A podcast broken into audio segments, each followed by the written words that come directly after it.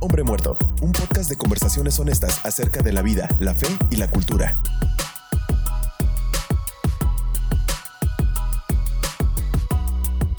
Hola amigos, ¿qué tal? Bienvenidos a un episodio más de Hombre Muerto. Estamos muy contentos de iniciar este podcast, estamos muy emocionados por lo que vamos a hablar el tema de hoy y le doy la bienvenida a mi amigo Dan Castañeda y Edgar Escobar, grandes amigos. ¿Qué tal? ¿Cómo están? Yo bien. ¿Tú cómo estás? Yo bien también. Qué bueno. ¿Tú, Pablo, cómo estás? Maravilloso, la verdad. Muy contento. Ha sido unas semanas productivas y me siento muy contento y feliz. A veces las semanas suelen ser muy ocupadas y nos centramos en eso, pero cuando es una semana productiva, qué satisfactorio es. Ah, sí. Súper satisfactorio cuando tienes un día productivo, una hora productiva, a estar haciendo nada. Sí, sí, sí, echada en tu cama todo el día viendo Netflix, que es bueno, Es bueno es bueno, pero no siempre. O sea, la Biblia hace mucho énfasis también en la pereza, ¿no? Sí, Sí, sí. en- en- Y en descansar. y en descansar y en la pereza, pero es muy diferente. Equilibrios.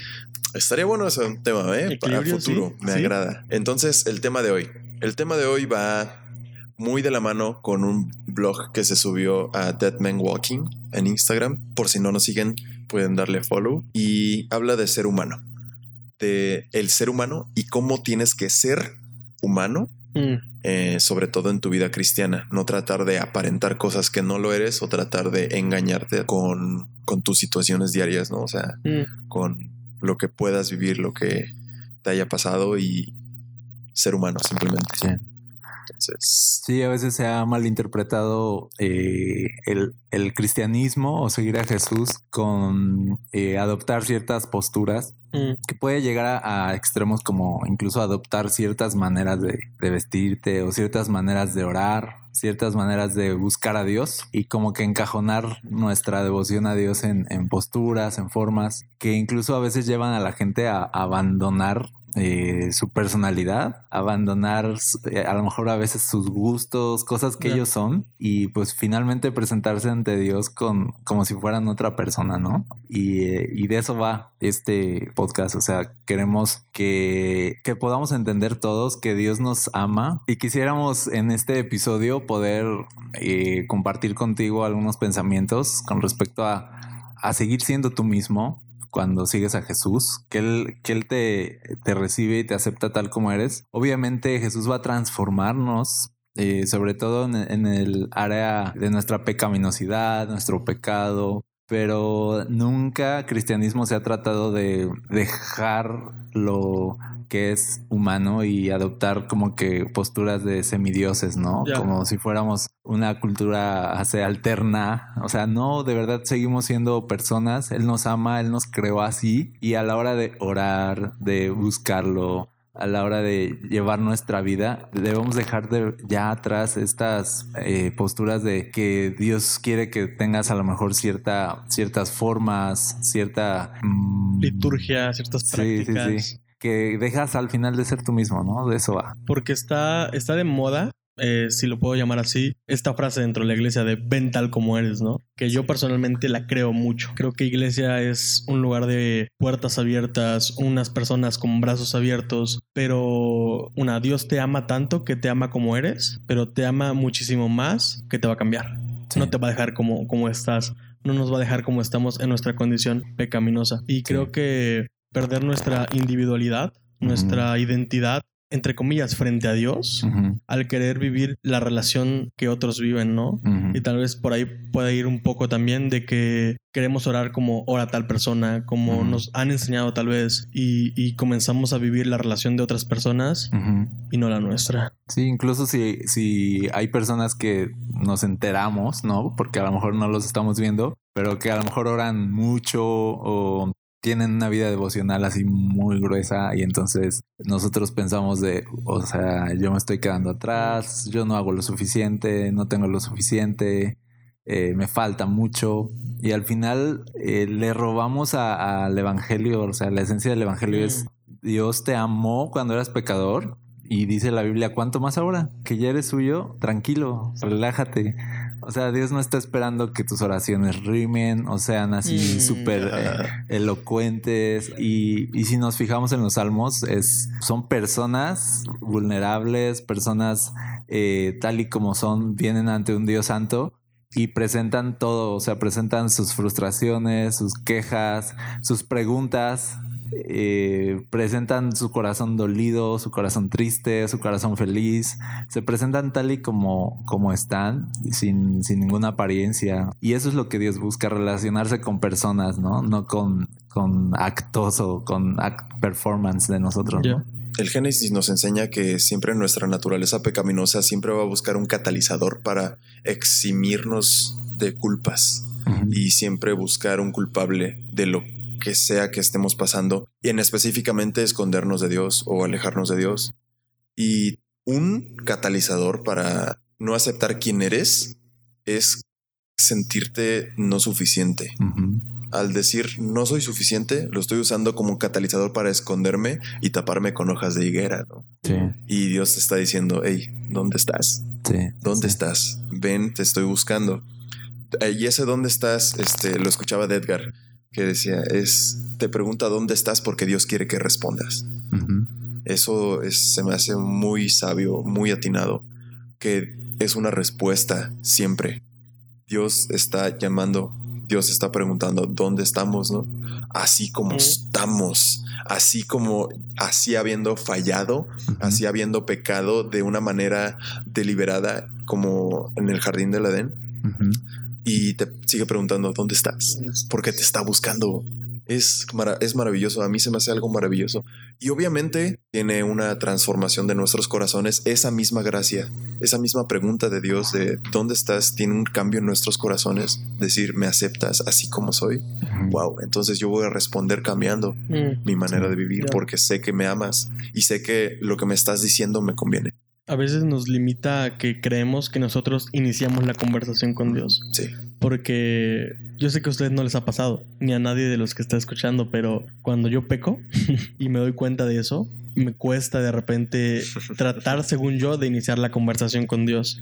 Como si yo pudiera hacer eso, como si yo tuviera tanta gracia para hacer eso.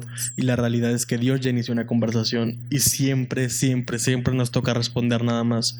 No sé, o sea, realmente ser humanos es lo que Dios quería que fuéramos. Sí. Ya tenía ángeles, ya tenía gente que le sirviera, nos creó humanos. Sí. Deje- dejemos de, de tratar de no serlo. Sí, sí, sí. Aparte de pensar que él se hizo humano, no es como de, de que no, no, no, no le gusta esta Así es. raza, ¿no? Sino, de- o sea, él la hizo así como es, él la hizo, él hizo la risa, las lágrimas, las emociones, la personalidad, él, él lo hizo, ¿no? Y, y él vino a, a ser como nosotros y, y salvarnos eh, así como éramos. Y al final eh, decidió morir por seres humanos. Decidió hacerse humano, decidió morir por seres humanos y decidió habitar ahora con su espíritu en humanos. Él no nos está pidiendo en ningún momento que dejemos de ser, de ser humanos, ¿no? Es que Jesús, todo lo que hizo en la Biblia, él esperaba que fuéramos imitadores de todo, absolutamente todo lo que hizo, él siendo el prototipo de, del ser humano que debíamos ser, ¿no? Sí. Eh, y spoiler, esto incluye ser humano. Eso incluye llorar en el huerto del Getsemaní, Uf. Sí.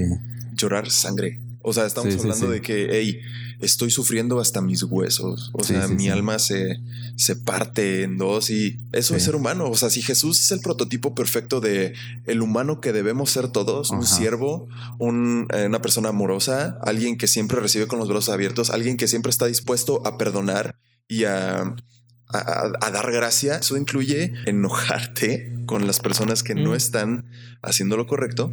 Sí. Eh, Y podríamos sacar y El celo, podremos sacar ¿no? todo. O sea, Todo. literal, el evangelio sigue de dos mil años de esas 33 años aquí en la tierra de Jesús, ¿no? Sí, y, es, y eso que mencionas del Getsemaní, a mí me gusta mucho pensar en Jesús que siendo, siendo Dios, siendo hombre, aún así vivió eh, como nosotros y, y pidió ayuda. O sea, en ese entonces a sus amigos les dijo, oren, vengan, a- acompáñenme a orar. Imagínate a Wow. Jesús pidiendo oración. No te lo imaginas nunca. Y yo conozco muchos cristianos y me incluyo. Antes, mi antes, mi yo de antes. yo no pedí oración. O sea, yo era así de no, ¿cómo voy a pedir oración? Yo debo estar dando el ancho. y ahora. Eh, ahora me es mucho más fácil después de, de ver con detenimiento esto que Jesús hizo. Digo, ¿quién eres tú como para pensar que no necesitas de otras personas? o de pedir ayuda, o de pedir consejo, o de pedir pues oración. O sea, no somos semidioses. Jesús, que era Dios, pidió oración. Wow. Quiero poner esto sobre la mesa. A ver. Y quiero que me digan qué onda. A ver. Viene, Creo que algo que nos quita, hay muchas cosas, pero algo que nos quita, entre comillas, o que nos deshumaniza un poco, o un poco o mucho, es el legalismo. Uf. Y quiero citar en este momento a Dan, que en una conversación que teníamos, estábamos los tres, él decía, legalismo es pensar muy poco de la cruz. Y pensar muy poco de la cruz también nos quita humanidad porque creemos que somos más que la cruz o creemos que no necesitamos la cruz, pero al entender que necesitamos la cruz también nos pone en un papel en el que reconocemos que somos humanos y nuestra condición pecadora no. Sí. Entonces, ¿cómo el legalismo me quita mi humanidad? El, legalismo yo creo es el ladrón, o sea, es un ladrón perverso porque nos quita, eh, nos roba lo que somos, nos roba lo que Dios pretendió que fuéramos y nos roba la nos roba percepción de quién es Dios, nos hace creer que somos mucho más y que podemos hacer mucho más de lo que en verdad podemos. La verdad es que no podemos hacer nada separados de Dios. La verdad es que necesitamos ser de verdad tan dependientes, eso nos hace humanos. Al final nuestra relación humano-Dios es Dios te da todo lo que necesitas y tú no tienes nada, ¿no? Tú que necesitas pedirlo. Nuestra relación humano-Dios es, tú eres ser humano, tú pídele. Él es Dios, Él te da. Listo, tú no tienes nada. Pero el legalismo te dice si tienes, mm. ¿no? Si puedes, sí, a ver, da el ancho porque Dios está ahí como un jurado calificador viendo, ¿no? Si, si puedes y das el ancho y si no puedes, pues te descalifica. Entonces, al final eso hace que entra la hipocresía, entran las apariencias, entran los disfraces religiosos, eh, de pronto, híjole, o sea, ya no somos, ya no, no ya no parecemos humanos y, y, por eso la gente que no, que no es creyente llega a ver a muchos cristianos como tipos raros, ¿no? Sí. Así de, yo no quiero eso. O sea, tú miras al, al mundo legalista desde afuera y dices, yo nunca podría llegar a hacer eso. O sea, yo soy tan yo que no podría soportar las cargas que me impondría el legalismo y dejar de ser yo y, perder mi personalidad, ¿no? Es, muy doloroso escuchar em, víctimas, podría decirse así, del legalismo. Sí. Eh, para los que no saben qué es legalismo y si están escuchando este podcast, em, ser legalista conocen a estas personas de que tratan de disfrazar o perfumar de algunas acciones que sí hagan o que no hagan y eso creyendo que los va a salvar y eso es menospreciar la cruz, como lo hablábamos hace poco, ¿no? Esto incluye yo no bailo, yo no, yo no escucho música que no sea cristiana, me visto de tal manera, yo bla, bla, bla, bla, bla, bla, y esto pone una infinidad de acciones, ¿no? Y esto alimenta, ya bajándolo a lo que estábamos diciendo, es triste porque alimenta, yo creo que uno de los mayores enemigos de esta relación ser humano-Dios es el orgullo. Es alimenta el orgullo y él lo alimenta de una manera tan sutil que no te das cuenta cuando ya estás condicionando tu salvación o condicionando la salvación de otras personas, sobre todo las de otras personas. Y lo vi hace poco con el grupo de jóvenes de la iglesia. Les hice una pregunta, les dije, cierren sus ojos, nadie, nadie va a ver lo que responda uno del otro, ¿no? Y les hice esta pregunta, si es, si crees que el cristianismo es una carga que es muy alta para llevar. Me sorprendió ver las manos levantadas, la verdad, y me dolió, porque tal vez esas, estos chavitos de, de 15 a, a 20 años, 25 años máximo, ves que tienen una idea muy errónea de lo que es el cristianismo. En esa clase ya desmenuzamos el tema lo, y gracias a Dios se fueron más ligeros, con menos cargas, gracias a Sí, Dios. sí. Pero sí es triste ver lo que el legalismo ha hecho en la comunidad, no solo cristiana, sino en el mundo. Y es que esa, esa postura que te dice tú puedes ganar tu salvación, al final te pone en el lugar de Dios, ¿no? Sí. El único que puede salvar, dice la Biblia, es Dios, al Mm, final. mm. Y es la mismita idea de la serpiente, ¿no? De, de vas a ser como Dios.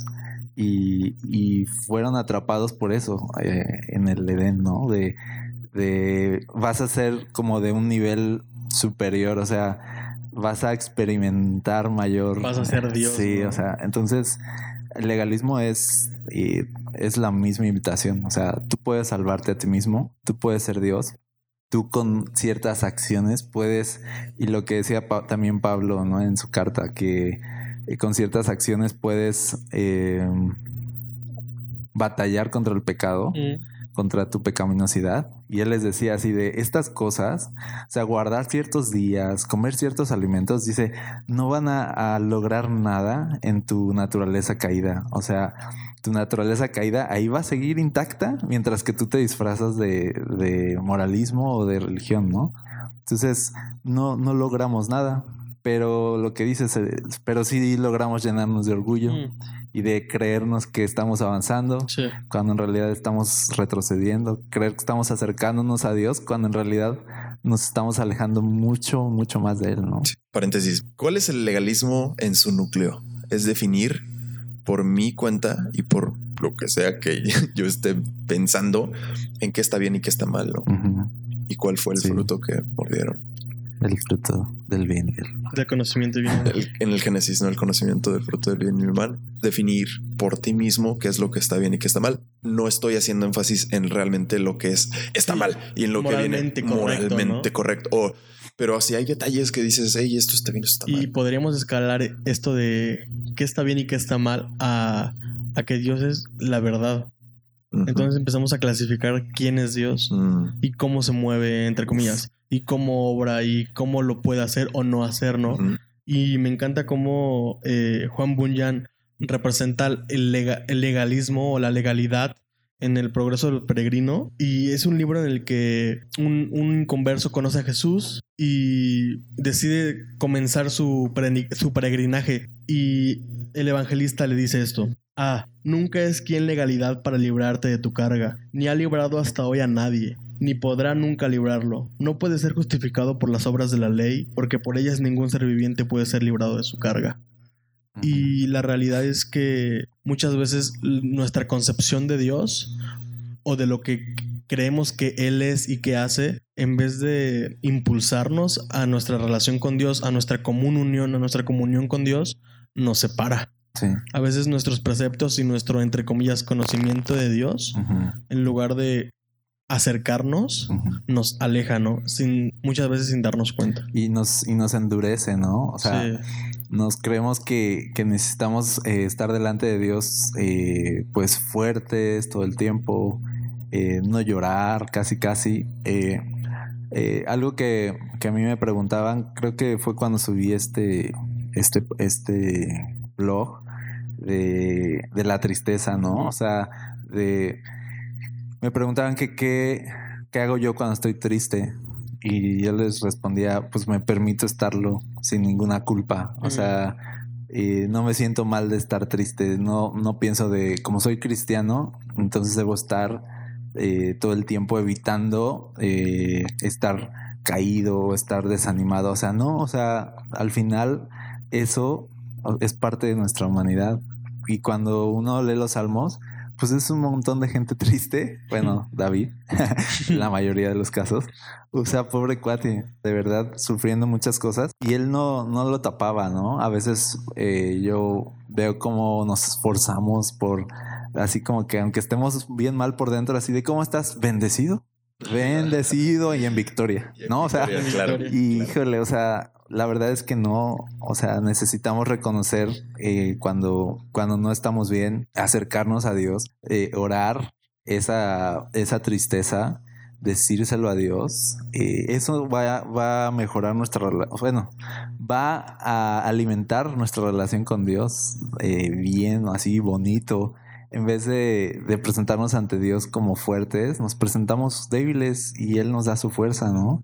Así funciona. Y es que sí, siempre vas a tener una respuesta, me encanta, porque lo podemos ver en Santiago, por ejemplo. Uh -huh. Cuando tenga que enfrentar problemas, considéralo como un tiempo para alegrarse mucho. Uh -huh. Y es porque más adelante explica que es porque quiere Dios que tú le pidas. Mm. Quiere que le pidas esa sabiduría para enfrentar ese. Y esa alegría es la que viene después de haber demostrado tu tristeza. Uh -huh. Admitido, Admitido tu, tu necesidad, dolor, sí. tu necesidad de Jesús y tu necesidad de Dios. Ahora, no estamos hablando desde una posición de altura en la que a nosotros no, no nos ha pasado. Yo no sé si ustedes, pero y, que, y sí quisiera que me respondieran esto. En algún momento yo me encontré orando a mí mismo, o sea, yo me caché a mí mismo orando y tratando de iniciar una conversación con Dios, pero en la que yo quedara bien. Uh -huh. O en la que yo preparaba el, el, camino para poder hablar con Dios. Y dije, ¿qué estoy haciendo? Sí, sí, sí. ¿Qué estoy haciendo? O sea, literalmente puedo abrir mi boca y decirle, Dios, me, estoy triste. O. Dios, estoy mal, necesito tu ayuda. Pero antes de eso, yo quería así de, no, Dios, es que tú eres santo, tú eres bueno, tal, tal, tal. Y preparar apelar a las emociones, entre comillas, de Dios, uh -huh. porque mis preceptos eso dicen que haga. Uh -huh. Y no sé si ustedes se han cachado algo así, porque no, no estamos hablando desde una postura, repito, en la que a nosotros no nos pasa y estamos sí. bien, sino de porque nos dimos cuenta, no queremos que te pase. Sí, sí tenemos todos, yo creo, la lucha, así como luchamos contra el pecado, y también luchamos contra, o sea, parte de la lucha contra el pecado es luchar contra nuestro ser legalista o religioso que busca busca aparentar y busca decir estoy bien, no pasa nada, ¿no? Uh -huh. Entonces, sí hay esa lucha es yo creo constante. Sí. Es algo muy muy muy real. Y sí, yo la verdad a lo largo de mi cristianismo sí le he huido muchísimo a eso, o sea, eh, yo me recuerdo mucho más como diciéndole a Dios, o sea, prefiero no orar o sea, prefiero no orar ahorita. A ponerme una máscara. Sí, a aparentar que yo estoy bien y que, pues, mírame, estoy aquí orando. O sea, yo llegué así como a esos extremos también, ¿no? Sí, o sea, decir, de, dame chance, Dios, déjame sí, resolver o sea, esto y ahorita te busco. Sí, o sea, de verdad, o decirle, sabes que no quiero orar, ¿no? No, no, no tengo nada ahorita. Eh, admitir esas cosas siempre. O sea, que ahí final, ya estás orando. Ya estoy orando, sí, claro. Sí, sí. Pero entonces estás en el lugar correcto arrojando toda tu, toda tu frustración o vulnerabilidad porque, o vacío, ¿no? Porque también callar creo que no es el camino. No. Sí. O sea, no, no, porque creo que el, el, ejercicio que hacías de, de decirle a Dios, bueno, mejor no voy a orar, pues ya estabas orando. Sí, entonces sí, te cancelabas a ti mismo. Porque callar a veces puede durar un día o años en los que según tú, pues sí, sí, sí, re renuevo mi relación con Dios, pero puede que no la renueves. Sí, y yo creo que está esta cultura en la, sobre todo en la vida cristiana, en la iglesia cristiana desde, yo crecí con esta cultura, mm. en que basados en la oración del Padre Nuestro. Es decir, esta es la estructura para orar. Tú tienes que orar así e inclusive cuando sean los alimentos. De verdad, yo crecí con este, esta cultura de decir, Padre nuestro que estás en el cielo, primero adora a Dios mm. y adóralo por lo que es. Eh, santificado, o sea, sigue adorando. no y, la, y, la, comida se enfría. reino. Adora, bro. y ya la sopa bien fría. Y ya, la, y ya tu milanesa bien fría. bien dura. Bien dura también. La tortilla. Eh, pero no Jesús, regresando a Jesús siempre. Siempre. Siempre. Eh, en el huerto del Getsemaní oraba su tristeza, ¿no? Sí. Oraba su sufrimiento y decir, Dios, no puedo. O sea, sí me he topado con esto que dices, Dios, no puedo con esto. O sea, sí, sí, me he topado con no he orado en todo el día y en antes de dormirme o en la regadera y de repente soltarme en llanto y decir, no puedo, ayúdame. Y eso, esa frase, no puedo, ayúdame, Dios, es suficiente. Sí, incluso a mí me, me gusta mucho, hablando de no puedo, eh, me gusta mucho el Getsemaní. Por todo lo que ya dijimos, Jesús mostrándose así humano, pidiendo ayuda, pidiendo oración, pidiendo no morir, orando así de pasa de mí esta copa. Pero luego Y, y otros humanos también ahí quedándose dormidos, ¿no? Orando, ¿no? Los meros, meros discípulos de Jesús, o sea, orando, perdón, dormidos en el peor momento, ¿no? Y, y luego Jesús, o sea, no solo eso, llega Jesús, ya después de haber orado, y les dice así como que están dormidos, ¿no? ¿A qué no han podido como una hora y todo eso, ¿se acuerdan? Pero al final llega otra vez y los encuentra otra vez dormidos y ya les dice descansen. Uh, Les dice ya, ya viene el que me entrega, así como de ya yo me encargo de eso. O sea, está cubierto. O sea, esa parte como de, de Jesús da, da por hecho, o sea, da por hecho eso. O sea, que no vamos a tener una, no sé, un curso perfecto en, en nuestra vida devocional. A veces no, simplemente nos va a decir, descansa, así ya te quedaste Wow. dormido. O sea, de, ya descansa, yo, yo me encargo. O sea, al final yo me encargo. Wow. Y, y bueno, me acuerdo mucho de un libro de Francis Chan. No me acuerdo cuál es, creo que es el de Loco Amor. Loco amor es muy bueno. Y dice, creo que el primer capítulo, así que, ¿qué si te digo que dejes de orar? ¿No? Porque eh, él está intentando justamente eso, o sea, de así párale a tus oraciones huecas, párale a tus oraciones que buscan aparentar. ¿Y por qué no eh, buscas que tu relación con Dios sea real? O sea, ¿por qué no mejor experimentar algo real a que sea algo eh, ficticio o algo hueco?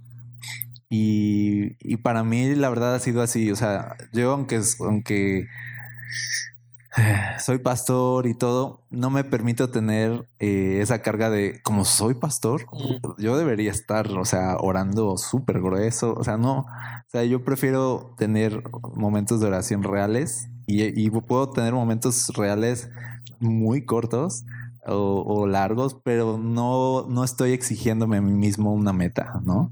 No estoy exigiéndome un tiempo de oración, no estoy exigiéndome eso, porque sí soy muy cuidadoso en que no se convierta mi devoción en, en, en mi galardón o mi devoción se convierta en lo que hace que Dios me responda, ¿no? sí. Entonces prefiero presentarme así como estoy y que mi relación con Dios siga siendo real. Me asusta mucho convertirme en una persona falsa. O sea, no quiero eso, pero está a la orden del día eso, esa tentación. Es una la oferta verdad. Sí. sobre la mesa. Y creo que tocabas algo bien importante, que era ser consciente.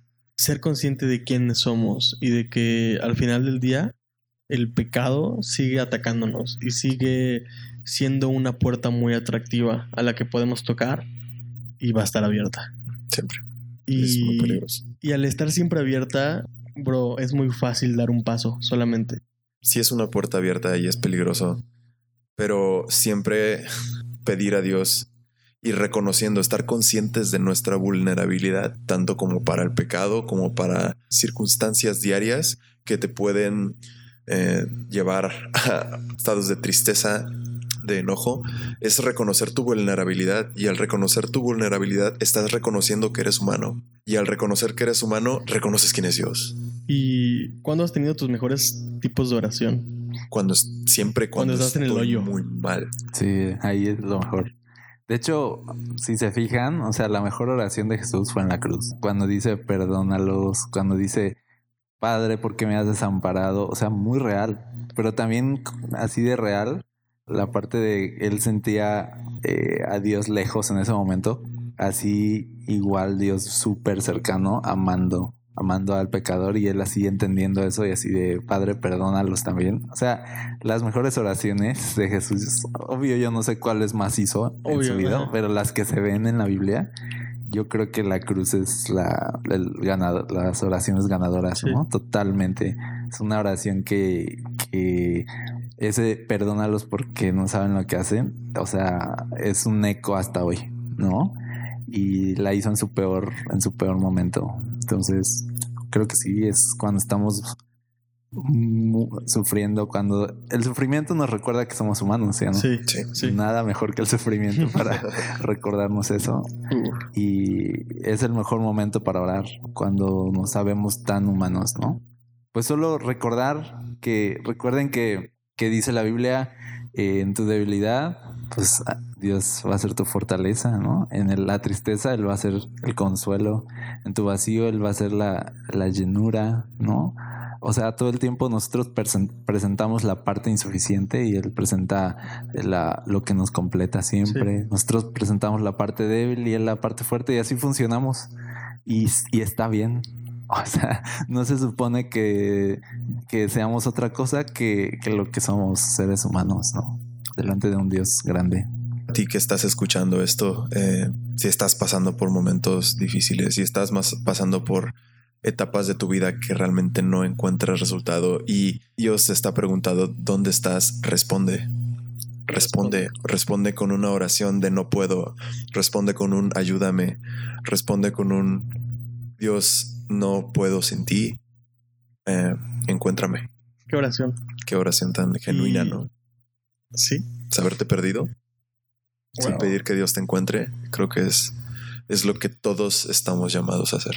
Y no sé, recuerda que si te sientes pecador, al final de cuentas lo somos, pero si te sientes pecador, si te sientes indigno de Dios, quiero recordarte que Jesús comió con pecadores. Y en tu momento en el que tú reconoces tu condición, en el que reconocemos nuestra condición pecaminosa, es en el que le, decimos a Jesús, siéntate, porque Él va a comer con nosotros. Jesús comía con pecadores, con, los, con los peores.